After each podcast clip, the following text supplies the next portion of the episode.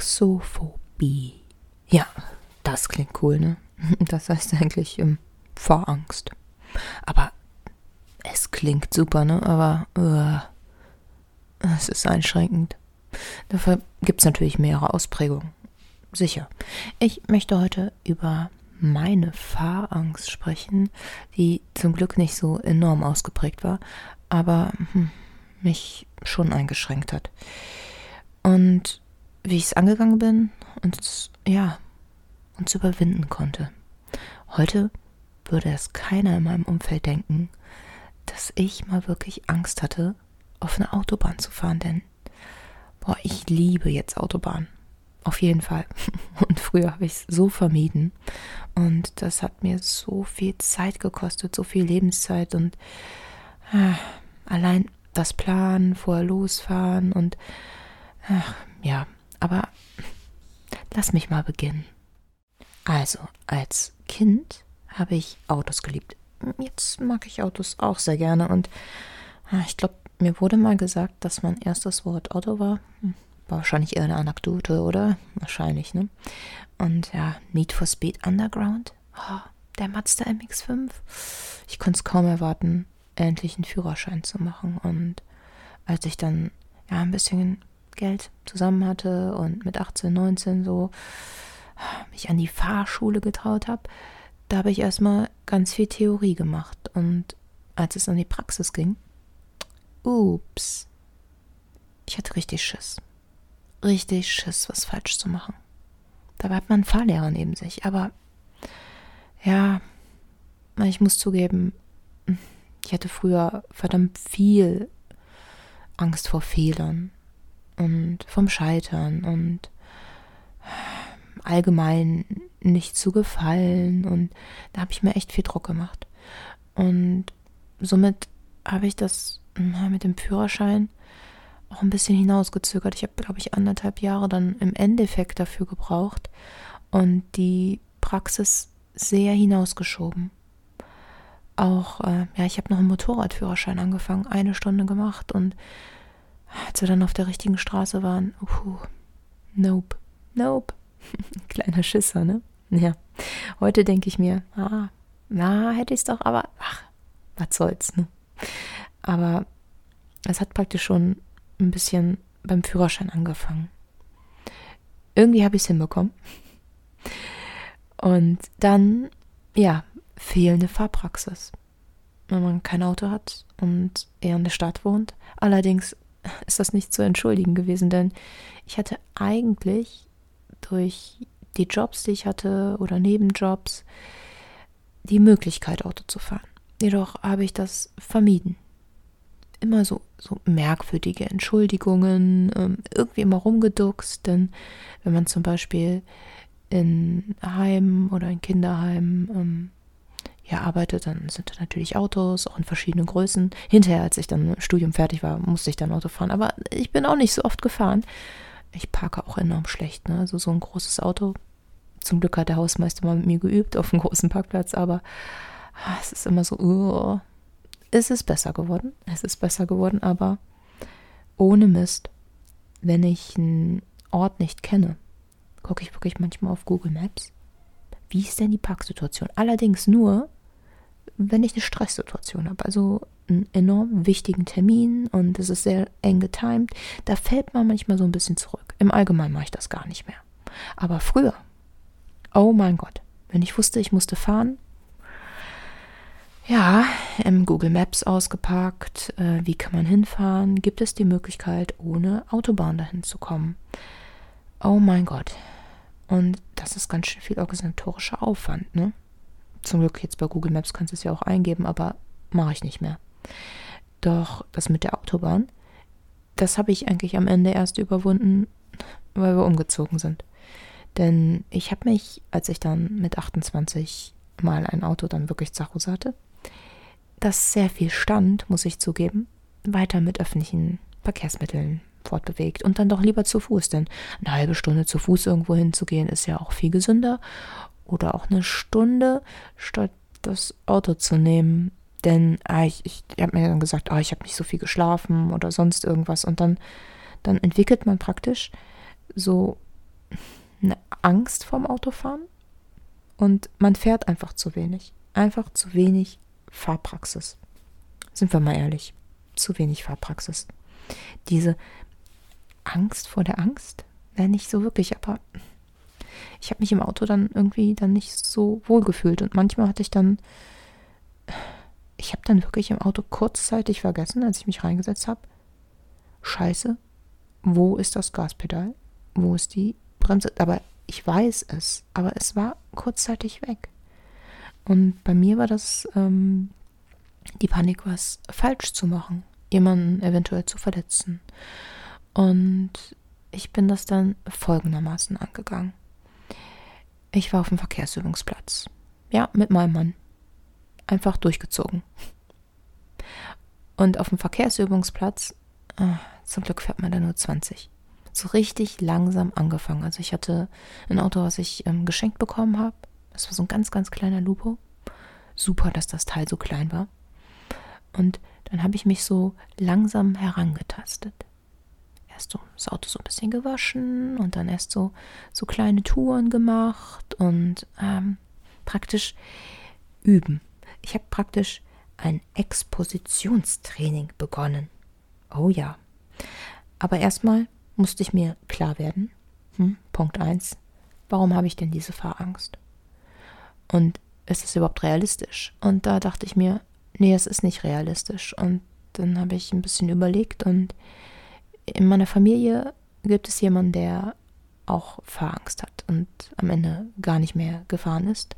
Und irgendwie habe ich das so als, na, ich habe das so ein bisschen adaptiert auf mich. Und ähm, da musste ich erstmal denken, okay, stopp, das ist nicht so deins. Und du fährst eigentlich gut. Ich fahre eigentlich ganz gut. Ich fahre gut Auto. Jetzt ohne Mist. Also ich kann nicht gut einparken, ich gebe es zu. Aber ich fahre gut Auto. Ich fahre sogar sehr gut Auto und auch sehr sicher. Und ich bin auch ein sehr ruhiger Mensch. Und ähm, da musste ich mich erstmal ein bisschen abgrenzen und sagen, nee, das ist eigentlich nicht meins. Und ich brauche nicht Angst zu haben. Aber mein Warum war praktisch ähm, ein bisschen familiär bedingt. Aber als ich dann wusste, warum, habe ich angefangen mit diesem Expositionstraining. Also ich habe mich praktisch der Angst gestellt, Schritt pro Schritt. Und als Tipp, wenn du Fahrangst hast, ich habe es vor allen Dingen auch mit Uhrzeiten dann gemacht, taktisch. Praktisch nach 20 Uhr gefahren. Also ich habe früher in Düsseldorf gewohnt, da ist immer so ein bisschen mehr los. Allerdings Stadtverkehr war natürlich am Ende wegen dem Expositionstraining super. Nur Autobahn habe ich dann hintergewiesen. Oh mein Gott, aber das Üben. Erstmal einkaufen, dann um 19 Uhr eingekauft. Also ne, verschiedene Uhrzeiten. Oder ähm, die ersten Male so ein kleines bisschen Autobahn, so ein bisschen drauf. Oh, das ist eigentlich ein bisschen Cheaten, sind wir ehrlich.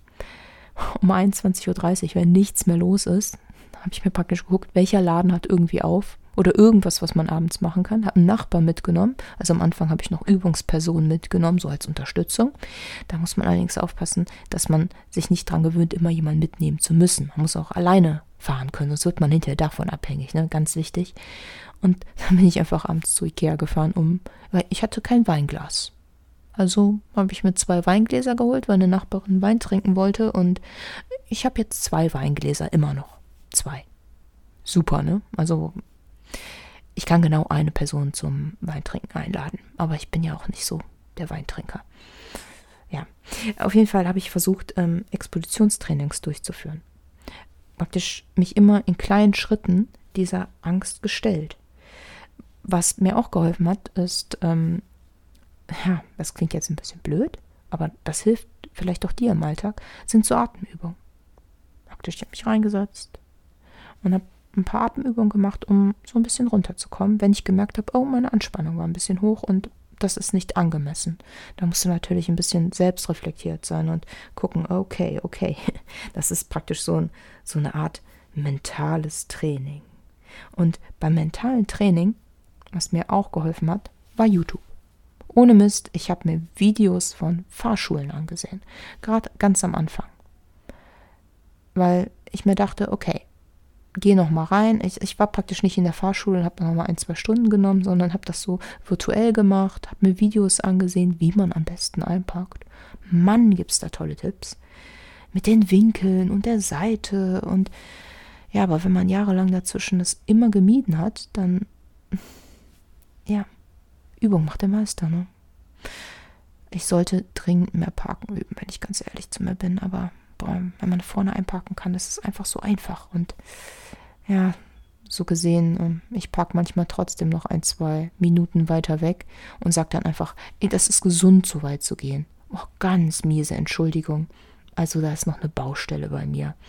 Denn wenn hinter mir ja, ganz viele Autos sind und es enorm viel Stress ist, gerade in der Großstadt Düsseldorf und man möchte ja auch nicht den Verkehr ab, aufhalten und ja, es ist ja auch Stress für andere, dann werde ich, wenn ich merke, dass ich unruhig werde, denke ich mir, das ist, das ist ungünstig. Da, da helfen mir auch in diesem Moment jetzt auch nicht so, so Atemübungen. Denke ich, okay, ich fahre jetzt einfach mal in die nächste Straße und park da. Also so gesehen, ich bin noch nicht ganz am Ende. Allerdings, es ist nicht mal einschränkend. Ich kann überall hinfahren und muss ich halt ein bisschen mehr gehen. Ne? Irgendwann lernt man es dann. Aber dieses mentale Training, auch durch YouTube-Videos und dann auch durch das Üben und auch eine andere Person dabei zu haben, die auch notfalls fahren könnte, wenn was passiert oder wenn ich doch ein bisschen zu aufgeregt gewesen wäre, hat mir enorme mentale Entlastung gebracht. Deswegen, wenn du jemanden hast, dem du dich anvertrauen kannst, versuch's mal. Rede mit jemandem. Wer ist denn ruhig? Wer, wer, kann dann eventuell für dich dann einpacken? Jetzt ohne Mist. Ähm, ich habe mal einen Mann mitgenommen oder auch mal einen Freund und ähm, wenn dann gerade am Anfang ähm, das Fahren lief ja dann gut in der Stadt und manchmal war das Parken dann halt doch ein Problem oder es war dann zu eng und ich hatte Angst, ein anderes Auto zu beschädigen und merkte, oh, ich bin noch ein bisschen unsicher und ich komme nicht ganz runter. Ja, dann habe ich einfach meinen Beifahrer mal gefragt, ob er einparkt. Mache ich jetzt nicht mehr, aber früher war das praktisch mein Joker. Deswegen habe ich gesagt, gerade am Anfang so, pass auf, dass du nicht in so Abhängigkeiten einkommst. Denn du kannst ja nicht immer jemanden fragen, ey, ey kommst du mit? Ich will da und dahin. Aber ich brauche jemanden, der für mich einpackt. Obwohl es gibt ja jetzt automatische Einparkhilfen. Und ohne Mist, als es letztens mein eigenes Auto kaputt ging, meinte mein Mann zu mir so, sollen wir dir eine automatische Einparkhilfe? Sollten wir mal gucken? Und ich so, ah, nein, ja, nee. Denn ich habe an Need for Speed Underground gedacht. Als Kind habe ich das so gerne gespielt und auch ah, als junger Erwachsener. Ich gib's zu, vor allem abends und ah, auch nach dem Studium so erster Job, auch um runterzukommen, so abends Need for Speed Underground, der Mazda MX5 und so ganz alte Modelle. Ja, kann man ja auch recht günstig erwerben und hm. ja, man muss sich ja auch mal Kindheitstraume erfüllen und die gibt es nicht mit Einparkhilfe und das ist gut so. Denn einparken, da muss ich noch ran. Auf jeden Fall. Und das, ja, das Üben hat mir dann geholfen und was mir auch hilft, ohne Mist, ist gute Musik hören. Also während du fährst, wenn du, wenn du praktisch merkst, dass du unsicher bist oder dich unwohl fühlst. Mit welcher Musik fühlst du dich denn wohl? Oder ein Hörspiel? Manche hören sich auch ein Hörspiel an. Ich, ich kenne ja ganz viele Leute, die vor allem den Harry Potter lieben. Da gibt es ja auch enorm lange Hörspiele. Oder den Cold Mirror Podcast beispielsweise. Manche, ich kenne wirklich einige, die sich dann Podcasts anhören, um so langsam runterzukommen. Man unterhält sich ja, ne? wenn man offen über solche Ängste redet und trifft man ja andere Menschen, die auch offener über solche Ängste reden. Und dann, boom. Denn echt viele Menschen haben das. Also, ich wohne ja hier so eher so ein bisschen ländlicher. Und man kommt hier am besten mit Autobahn hin. Sind wir ehrlich. Aber es geht auch mit Landstraße. Man braucht allerdings länger. Und das ist der Grund, warum ich jetzt super Autobahn fahren kann. Ähm, ja, Zeitersparnis. Denn am Anfang dachte ich mir noch so, okay, dann nehme ich halt den Umweg, aber immer von Düsseldorf dann hier hin und dann darum und darum. Dachte ich mir, nein, nein, Melina, du gehst es an. Autobahn. Und da ich eher abends zurück musste, war nicht ganz so viel los. Und jetzt, ich liebe es, Autobahn zu fahren. es geht schnell. Vor allem das Auffahren hat mir am Anfang ein bisschen Angst bereitet. Ich dachte immer, was ist, wenn ich nicht schnell genug bin? Was ist, wenn ich nicht draufkomme? Aber man, natürlich wird man reingelassen. Es ist dieses katastrophisierende Denken, was ja eigentlich nicht meins ist, sondern was ich übernommen habe. Dieses Warum halt. Ne? Geh in dieses Warum. Warum hast du das? Sind das überhaupt deine Ängste? Und sind diese Ängste realistisch? Und nein, sind sie nicht. Denn wenn man eine gewisse Übung hat und Praxis und das Auto gut beherrscht und es ist nicht realistisch. Aber üben, üben, üben, üben. Und dann habe ich einfach in jeder Situation, ich fahre, ich fahre, ich fahre. Am Anfang natürlich immer geguckt, dass noch jemand mitkommt und am Ende auch alleine. Denn man muss unheimlich viel Fahrpraxis haben und positive Fahrerlebnisse. Das habe ich auch gemacht, indem ich versucht habe, zu Freunden zu fahren. Ja, und dann hat man ja auch da dieses positive Fahrerlebnis. Oder ich bin äh, zu einer Eisdiele gefahren oder halt diese Belohnungsaspekte mit eingebaut. Ich habe mich so ein bisschen konditioniert, ne? Der Pavlov-Hund. Positive Konditionierung. Mein Glöckchen. Die Eisdiele. ja. Und so fahre ich jetzt eigentlich ganz gerne Auto, wenn ich ehrlich bin. Wirklich. Und ähm, es ist befreiend. Denn man grenzt sich wirklich sehr ein, wenn, wenn man eigentlich einen Führerschein hat, fahren könnte und Ausreden erfindet. Also in einem Job von mir, wo ich eigentlich mehr fahren musste, und ich bin dann gefahren, wenn ich fahren musste natürlich, aber ich bin dann doch häufiger mit öffentlichen Verkehrsmitteln gefahren und habe dann alles umorganisiert und das kostet einfach Zeit. Es ist einfach total unsinnig. Ich habe mir so viel Gedanken gemacht und es schränkt einfach sehr ein. Und so habe ich jetzt viel mehr Freiheit. Allerdings, das, das war wirklich echt ein langer Weg. Ne? Also ich habe ein paar Jahre dafür gebraucht. Das war jetzt nicht so von heute auf morgen. Da war viel Geduld drin, sehr viel Geduld. Und gerade am Anfang, also gerade die ersten Schritte, als ich dann äh, mit 27 dieses Auto geschenkt bekommen habe, dann ja erstmal auf so einen Fahrplatz zu gehen und ja auf Parkplätzen zu üben und mir die YouTube-Videos anzusehen und mich immer wieder reinzusetzen und mich immer damit wieder auseinanderzusetzen. Und ich muss auch zugeben, da hatte ich auch Monate wieder dazwischen, wo das Auto einfach nur da stand und ich wieder zu Fuß gegangen bin oder nur mit dem Fahrrad und äh, es eigentlich total unnötig war und ich hätte unheimlich viel Zeit gespart, unheimlich viel Lebenszeit, wenn ich mich früher getraut hätte. Hm. Echt schade eigentlich. Jedoch, man kann das nicht ändern. Und ich denke mir so, okay, nehme ich doch einfach mal diese Folge auf. Gerade auch vielleicht für die Menschen, die sich auch nicht so trauen, das zu äußern. Oder wo es auch gar nicht auffällt. Denn ohne Mist, es, es gibt jetzt keine festen Zahlen, aber ich kenne, ja, es sind eigentlich vermehrt Frauen, muss ich zugeben, aber ich kenne sehr viele Frauen, also die kann ich auch in zwei Händen abzählen, die nicht auf die Autobahn fahren. Und die es dann doch sehr vermeiden, Auto zu fahren. Und gerade dann auch, ähm, ja, auch wenn man älter wird beispielsweise und auch mal eigenständig Auto fahren muss, vielleicht auch weil der Partner ausfällt, dann schränkt es das Leben ein, wenn man dann nicht Auto fährt, obwohl man einen Führerschein hat. Und macht vieles so viel schwerer. Und da ist es gut, früher ranzugehen.